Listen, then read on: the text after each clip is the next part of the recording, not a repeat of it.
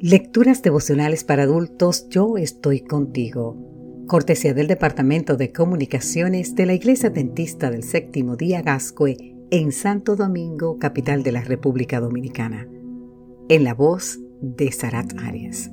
Hoy, 12 de diciembre, Él te mantendrá firme. El Salmo 55, versículo 22 nos dice, Deja tus preocupaciones al Señor y Él te mantendrá firme. En un artículo publicado en el 2021, el doctor Stephen Porges, profesor de psiquiatría de la Universidad de Carolina del Norte, dice que el cuerpo y el cerebro se comunican entre sí porque se regulan mutuamente. Esta información está en completa armonía con lo que dice la autora norteamericana Elena G. de White cuando dijo en el 1905, hay que tomar en cuenta la influencia que tiene la mente sobre el cuerpo y este sobre la mente. Esto lo puede encontrar en el libro de su autoría, La Educación, en la página 179.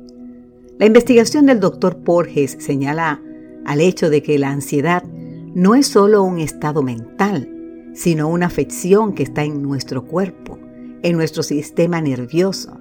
Así que al combinarse la mente y el cuerpo, encuentran formas de justificar, perpetuar y darle sentido a esa ansiedad que nos deshace el alma. Según el doctor Borges, mediante el uso de las estructuras cerebrales superiores, memoria, asociaciones, aprendizaje previo, aprendizaje contextual, fabricamos narrativas de preocupación que atribuyen la fuerza impulsora a un factor externo, que literalmente nos mantiene en este estado. A la mayoría de las personas les resulta difícil separar la ansiedad de la perturbación física, pero es posible. La ansiedad es una narrativa personal que creamos ante un estado de amenaza para justificar por qué nos sentimos mal. Entonces, ¿cómo podemos cambiar esa narrativa? Borges sugiere que hemos de reeducar nuestro sistema nervioso, no solo tratando de eliminar lo que nos pone ansiosos, sino dándole señales de seguridad a nuestro sistema nervioso. Cuando nos invaden el desaliento y la angustia, hay quienes buscan señales de seguridad y sabe dónde la buscan, en fuentes inseguras. Pero si queremos darle a nuestra mente y a nuestro cuerpo genuinas fuentes de seguridad, lo mejor es fijar nuestra atención en las maravillosas promesas divinas. Salmo 55, 22 es una de estas. Deja tus preocupaciones al Señor y Él te mantendrá firme. Querido amigo, querida amiga, depositen en Él toda ansiedad porque Él cuida de ustedes. Primera de Pedro 5, 7.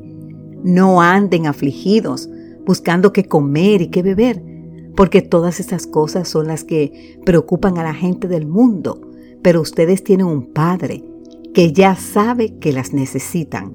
Lucas 12, 29 y 30. En Hebreos 13, 5, confórmense con lo que ahora tienen, porque Dios ha dicho, no te desampararé ni te abandonaré. Querido amigo, querida amiga, Dios nos mantendrá firmes, nos cuidará, sabe lo que necesitamos y no nos desamparará.